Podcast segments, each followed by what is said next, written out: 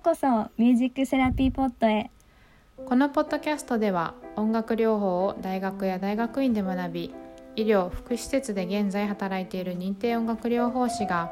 音楽療法の歴史方法効果そして使い方を説明します。本日のテーマは私たちが音楽療法士になるまで。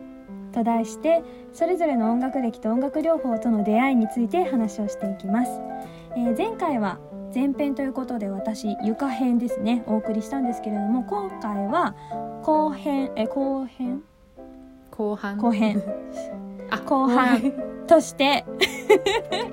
失礼いたしました。あ前編後編ですね。後編としてあのひかるひかりさんの、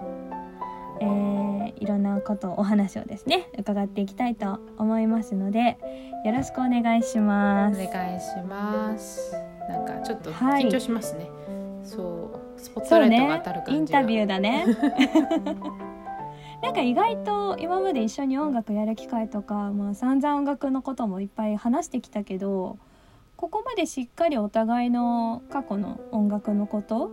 話すのってなかったかもしれないですね。そうですね。あえてっていうところですよね多分ね。なんとなく、まあこんな感じなんじゃないとか雰囲気を考えてない。なんとなくでですよね多分ね、うん、ちょっとこっぱず、うんうん。こっぱずかしい部分もあるかもしれないですけど。すごいなので楽しみにえーいろいろお話を伺っていこうと思います。はい、はい、で、まあ、私の30の音楽のイメージなんですけど、まあ、ちょっと前のねポッドキャストでも声の使い方についてとかお話ししてもらったけどやっぱり私の中で30イコール歌なんですよ本当に。で実際その学生の時って私たちそんなに接点なかったじゃないですか。なかったですねだからうんそうだよね。あんまり話す話したりしてなかった。まあ、なんかいおおお互いの存在もちろん知ってたって感じですよ。そのくらいですよね。一緒にね授業するとかもなかったですし。そんな交流がなかったような。卒業してからの方がねやっぱりなんか何かとお話しする機会があったって感じだから、その前編の時にサンデーがその同じ職場で働いてた時に私のピアノを聴いてってお話ししてくれたと思うんだけど、私も同じですごく覚えてるんだけどだその時私がサンデーの、えっと研修担当してたじゃないですか。はいはいはい。でまあ現場でこういう感じでやってるよじゃあやろうみたいな感じでやってた時になんかその時に初めて私サンデュの歌を聴いたんだようね。んうん。であすごい覚えてる「ケセラセラ」歌ってたんだけど。ああ ピンポイント。ピンポイント。そう。いやでそれを聞いた時にもう私すごい感動してしまって こんなに綺麗に歌うのかと 本当に。でだってそこにいた利用者の人たちもみんなもう惚れ惚れしてましたから歌に。でなんか結構私の中でサンドゥってクールなイメージがあってああなんかそうなりがちですね、そうでもないけどなんかねよくよく知っていくと、まあ、いろんな面が見えるんだけど、うんうんその時はそうね結構もう冷静でなんかあまりこうぶれない感じの冷静な子クールな子かなって思ってたんだけどその歌聞いた時にそのイメージ崩れました。崩れたんですか？なんか ネガティブっぽい。いい意味でいい意味で。あへえ面白いです違うね違う違う違う。くどううんどういう意味ですか？聞いてあなんか歌の表現が豊かだったから。すごくですねへえなんかこう話してる時は結構こう淡々とっていう感じなんだけど歌の方が意気揚々としてんなみたいな感じで。こっち本音かなみたいな。でその後もまあ全体そのグループで歌ったのが「ケセラセラで」すごい覚えてんの。その後個別の多分研修やった時にギターで浜辺の歌ひ歌ってたんですよサンデすごい覚えてる いや覚えてるよ。でそれもさケセラセラは多分外国語？原曲英語で歌ってたと思うんだよね、でその後浜辺の歌は日本語で歌っててなんかそのギャップにも結構感動を覚えて英語の時と日本語の時の声とか違うなって思ってそうそうそう。でそれでギターと歌でこう個別やってるサンドを見て私もギター頑張ろうって思ったのを覚えてますなんか影響を受けてるすごいなんか恐縮です。あいやいやいやそれから私ギター頑張ってるから。あそうだったんですね。そう。だったんですね。もうギターごまかしの一歩ですからそんな大大して弾けないですけど。いやありがたいです。そう言ってもらえると、なんかなんかそうまあそんな印象でやっぱり私の中でサンドゥといえば歌の人声、うん、歌の人っていうイメージがあるんだけれどもまあそうだね。だからちょっとサンドゥがそれまでどういう風な感じで音楽と触れてきたのかっていうのをちょっとお話聞いていきたいと思うんですけどはい。音楽はいつからやっているの？一応なんか記録の上では3歳ぐらいからピアノを始めたらしいんですけど、記憶として自分が音楽やって楽しいなーなんて思ってたのは小学校の音楽の授業とかですかね。実際に。あその授業なんだ。はい、習い事っていうよりは音楽の授業が結構小学校がすごい音楽が豊かな学校だったのでその読うん。読書とかグループ書とかあとはデュエットとか、その歌だけでもいろんなバリエーションをつけて発表するみたいな機会があってでそこでとにかく歌うのが好きっていうことをそこでこう知ったって感じですかね。それが、まあ、さきっかけあの大きな音楽の礎になったものでなのでピアノは多分好きか嫌いかっていうと好きなんですけど歌の方がものすごく好きっていう感じで、へー。うんなんか小学校の時のその授業で読書があったんだよね。はいはい。なんかさそれぐらいの年代って絶対一人で歌うの恥ずかしいって人の方が多いと思うんだけどなんかそういうこう人前で歌うことの抵抗って全然なかったの？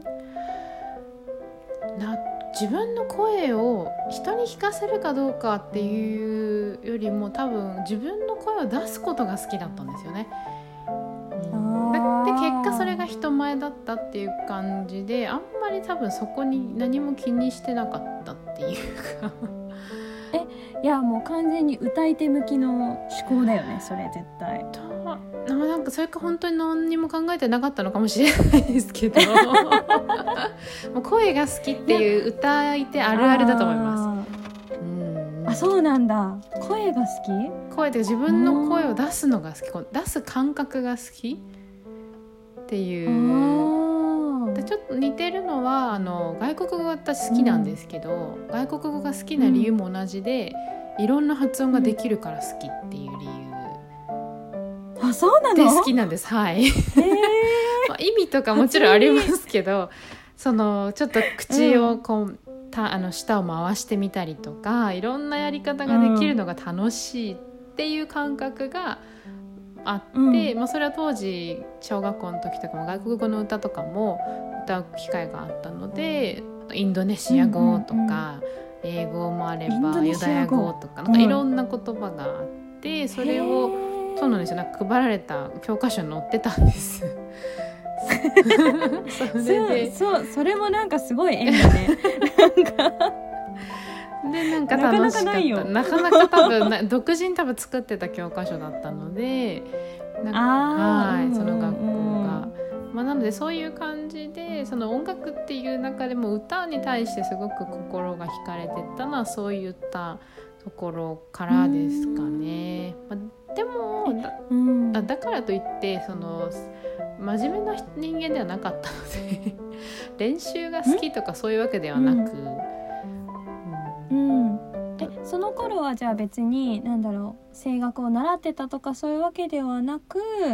こう、まあ、授業の一環として歌うことが小学校の時は好きだったって感じ？そう、えっと、せその時はピアノずっとやってたのでピアノはやり続けてたんですけど、歌が好きなものの歌をやるにはその声楽をやりたいっていう風な方向がなってきた時にやっぱり成長期だからちゃんと成長期が終える高校生からの方が歌はいいですよっていう風に言われて。うんなので、まあ、16歳になるまではピアノだけをやってで16歳になってから本格的に声楽を習うっていうふうにこうちょっとシフトチェンジしたって感じですかうね。ん満を持しての高校デビューですね そうでですね 結構逆にその歌がやっぱり歌の方が好きっていうのをピアノの先生は見抜いてたので練習をあんまりしないとか、やる気がなさそうとか。でもこのそこで音楽切っちゃいけないっていうふうに思ってもらえててなんか緩やかに、ずっと。続けさせてくれた続けさせてくれて親もそんな感じでしたけどなかなか難しいですね。その自分が興味ないものに対してでもね、うん。音楽ってやっぱり一回切れなくなってしまうと先ほどのあの前前半のね、先輩の話じゃないですけどやっぱり縁が切れちゃうものかなとも思うので、小さいと特に、うんなのでちょっとゴニャゴニャしながらやってましたね。じゃあ本格的に、まあ、声楽として習い始めたのは高校生から。うんじゃあピアノはその時もまだ高校生も続けてはいた？あはいずっとなんかもうそれこそ裏裏でやるじゃないですけど表は声楽で裏として、まあうん。ちょっとやっとかないとっていうのはあった感じですかね。ただメインではなかったですね。もうその辺からは。うん。えいつ頃から？あじゃあもうちょっと早速次の質問として聞いちゃうけど、まあ、音楽療法を知ったきっかけ？なんかこう話聞いてるとやっぱり声楽だから声楽科に行くっていううん。音大のね声楽科に行くっていう選択肢もあったのかなってちょっと思ったりしたんですけど音楽療法の方に進んだきっかけって何があったんですか？確かにそうなんですよ。声楽科に行こうとも思っていて実際、うんうん。であとはその先あの前半の先輩の話とかなり似てるんですけど医療系にも行きたかったので、まあ、看護とかもいいのかなとか、まあ、あとはいわゆる進路を決める時期ですよね、そういう時期にあと英語が好きだったので、まあ、英文化とかとかなんかぼうんぼそぼそ考えてはいたんですけどなんかそこで自分がす声がまあ好きで歌がすごい好きっていうのと、まあ、医療系の胎児援助に行きたいっていうところでたまたま歌の先生が今の母校その私たちの母校の方だったので、うん。音楽療法コースってあるらしいよみたいなところで言葉をポロッと言ってうんもらえて、そんなのあるんだ、うんへーっていう感じで知ったきっかけはそこだったんですけど、でなんとなくそこで、ただそこでもやっぱり天秤は音楽療法か声楽だったんですよね。音大っていう方向性はいいなと思いつつ、どっちがいいんだろうって思った時に、歌のパフォーマンスをどんだけ楽しめる人なのかっていう自問自答が始まってその。うんやっぱり声楽家とか楽器に行くとかパフォーマーになっていく舞台に乗る人になると思うんですけどそれをそこまで楽しめてなかったんですよね。うんうんうんっていうところで声楽向きではないかもしれないみたいなところとか、うんまあ、いろんな葛藤があって今の興味は音楽療法の方が強いっていうところで音楽療法の方に完璧にこうシフトしてで音大受験に行った。っていう流れですかね。うーん。いやじゃあその先生がつぶやかなかったら今頃声楽家だったかもしれないですね。そうですね確かに声楽家なんかそなんかそれこそ看護師さんでもしてたかもしれないですね。ああそうなんだ。まあでも確かに今サンドゥが言ってたみたいにそのパフォーマンスをする人間になるのかそうでないのかって結構ねあまあ音楽療法以外でも音楽教育を選ぶ人とかも、うんうんうんうんなんかこう悩みどころなのかなっていうのは聞いてて思いました。やっぱりその競争の世界でもあるからね。なんか私その表現とかっていうよりもなんか自分の 音楽を評価されることにちょっと抵抗があったうん。っていうのもあったなって今ふと話を聞いてて。それであのより音楽療法の世界に惹かれたっていうのを思い出したりなんかしたけどその時点であれだね。その自分がパフォーマンスではないかもしれないって気づけたっていうのはすごいことですよね。なんか結構在学中で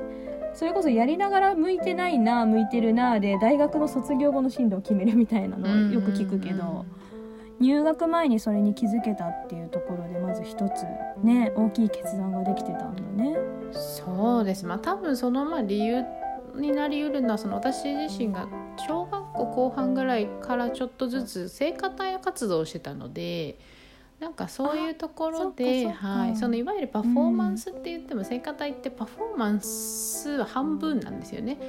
やっぱりそこにこう聖歌を歌う人たちっていう形なのでそれがすごい心地よかった自分がいたのでなんか多分いわゆる自分を見せるんだみたいな感じのは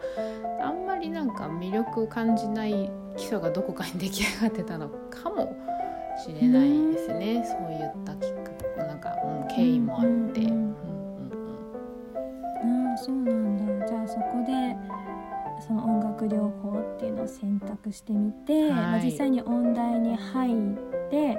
まあ、音楽療法のね勉強を始めたと思うんだけどあのその学生時代音大生時代っていうのは、はい、音楽療法以外の音楽活動、はい、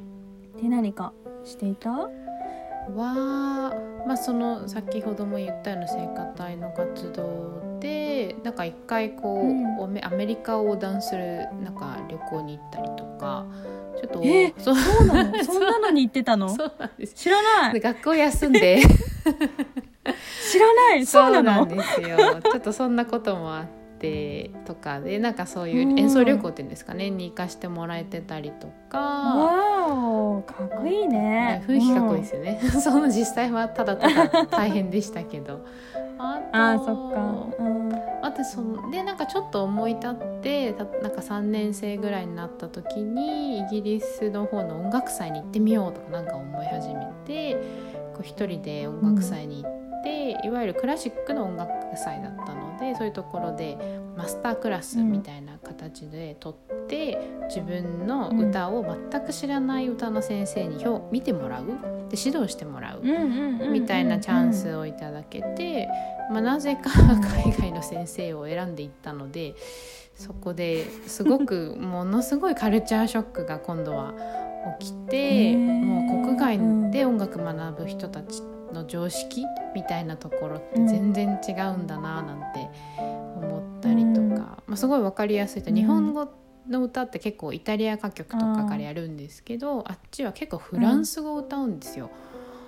えそうなの？そうなんですよ。それに驚いてしまってフランス語ってあんま日本で歌う人多くないかな。学生だと多くないと思うんですけど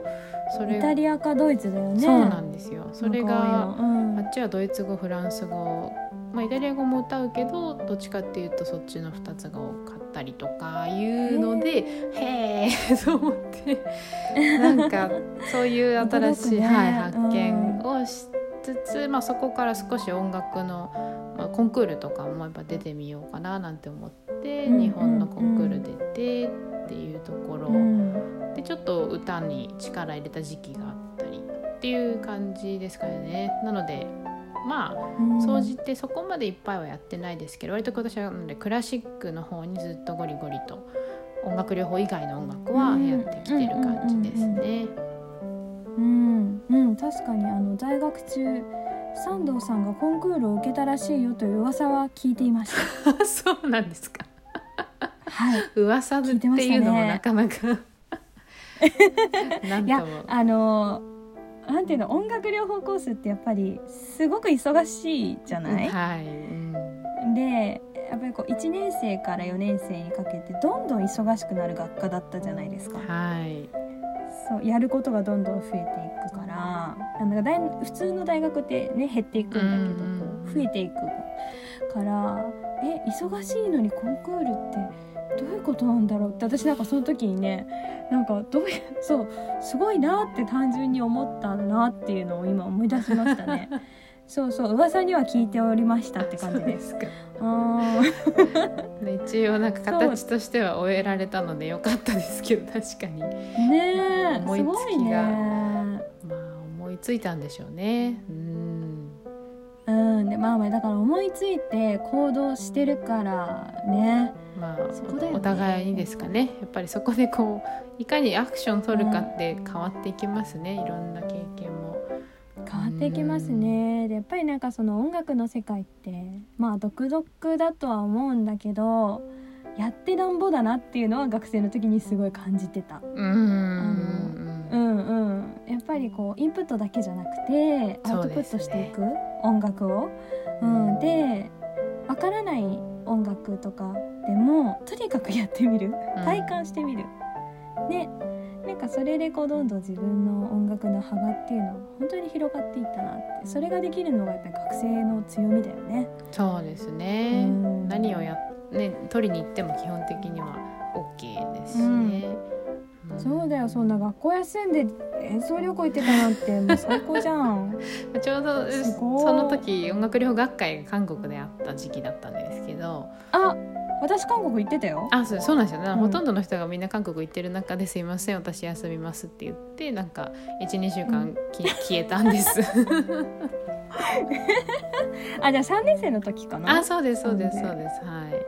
そうだよね。私も卒論の授業休んでね韓国行ってた。そうですよね。なんかみんなその話で持ちきりでちょっと羨ましかったの。今でも覚えてます。あ行きたかったなあそっかそっか。なるほど。あの時期ですね。はいうん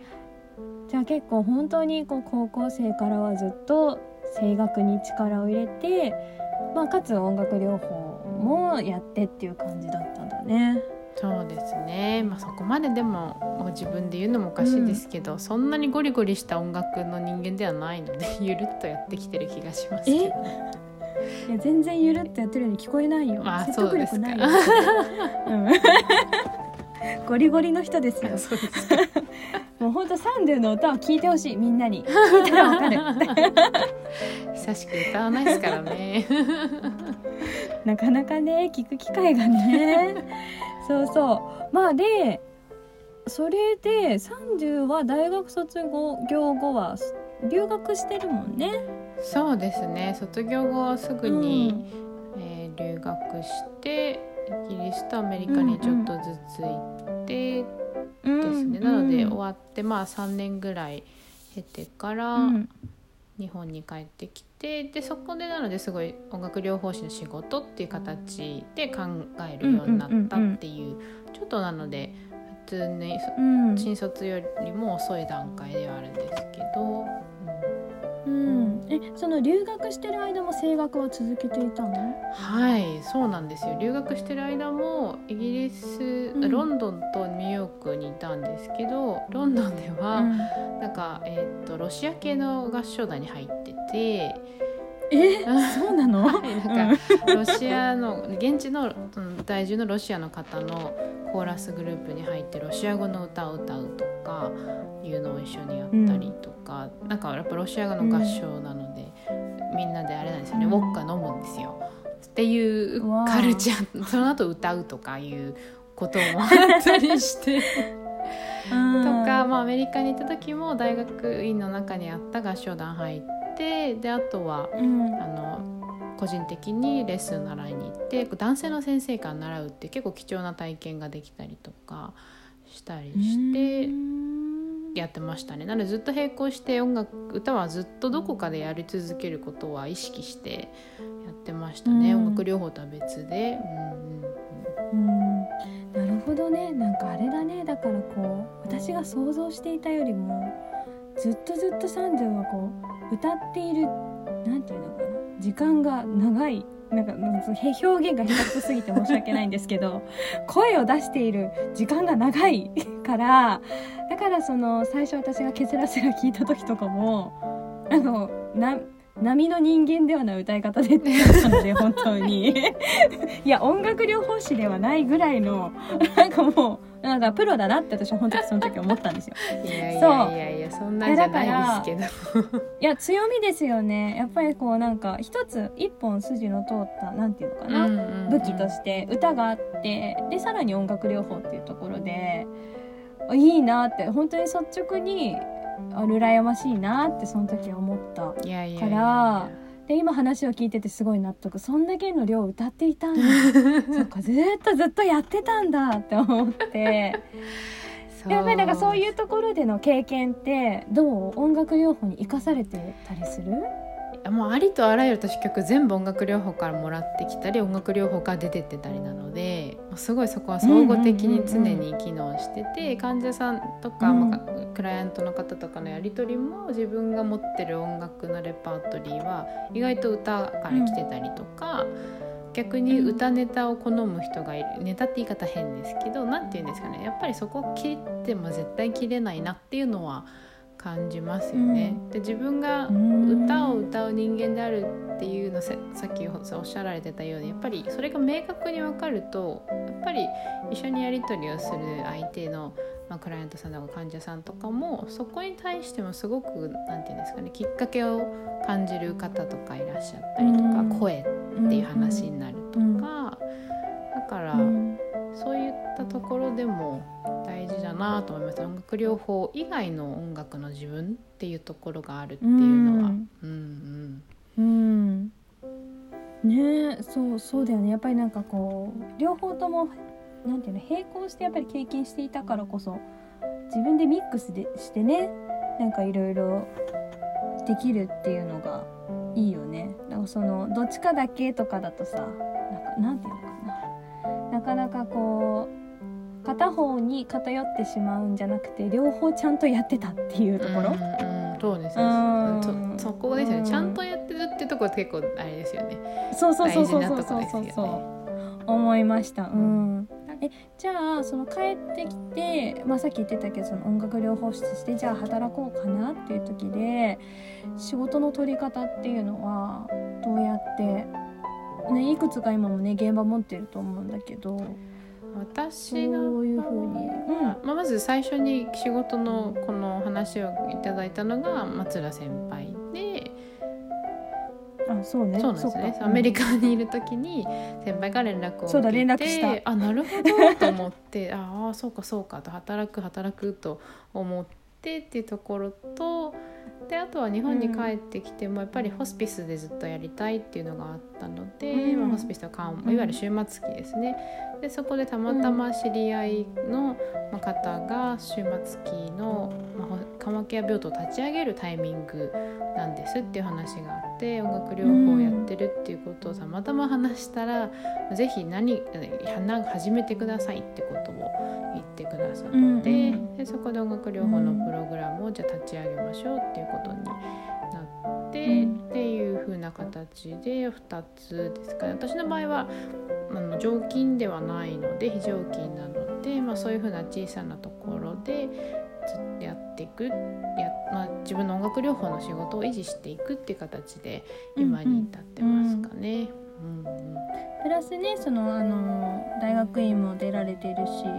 博士もね取ったりとかっていうその研究とか論文書くとかっていうそういう学術的な活躍もサンジはすごくしているから現場をやりつつそっちにも精を出すっていうすごいね。ね よくやってるよ本当。いや逆に現場だけっていうのがすごく大変だなっていうのは逆にすごく感じます。そのなんかやっぱ現場っていういろんな生ものですよね。ひたすら生っていう言い方変ですけど、なんかそう今こう現ね臨床の仕事とまあ研究とかの仕事をさせていただいているとそういういろんななんかやっぱり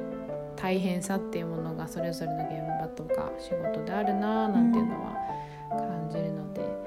ね、いろんな働き方がある音楽療法士っていう形でもありますねそういう意味では、うん、そうですねそうなんかフルタイムでずっとやるっていうのもあるしこうフリーランスでいろんな現場いろんな領域のね現場を持つっていうのもあるしサンドみたいに研究とかそういう活動をしながら臨床を持つとか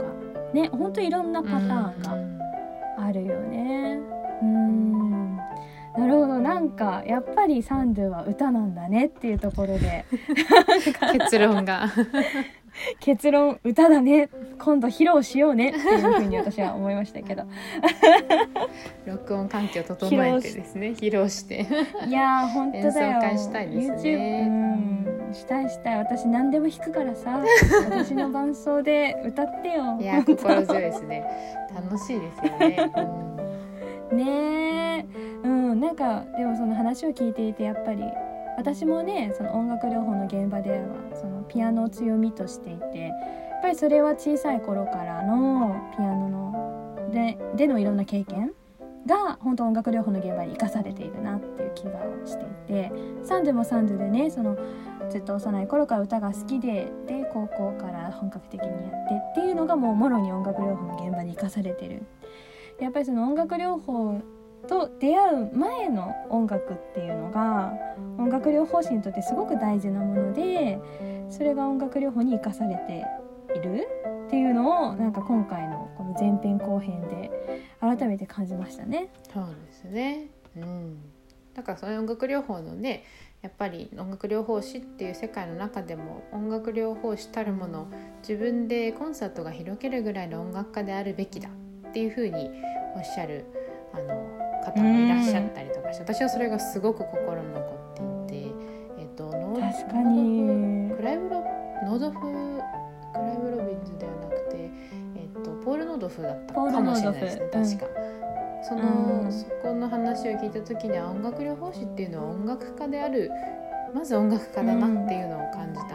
ので、うん、やっぱり大事ですね。うん。そうですね。なんかもしこのポッドキャストをね聞いてる方で音楽療法士を目指しているなんて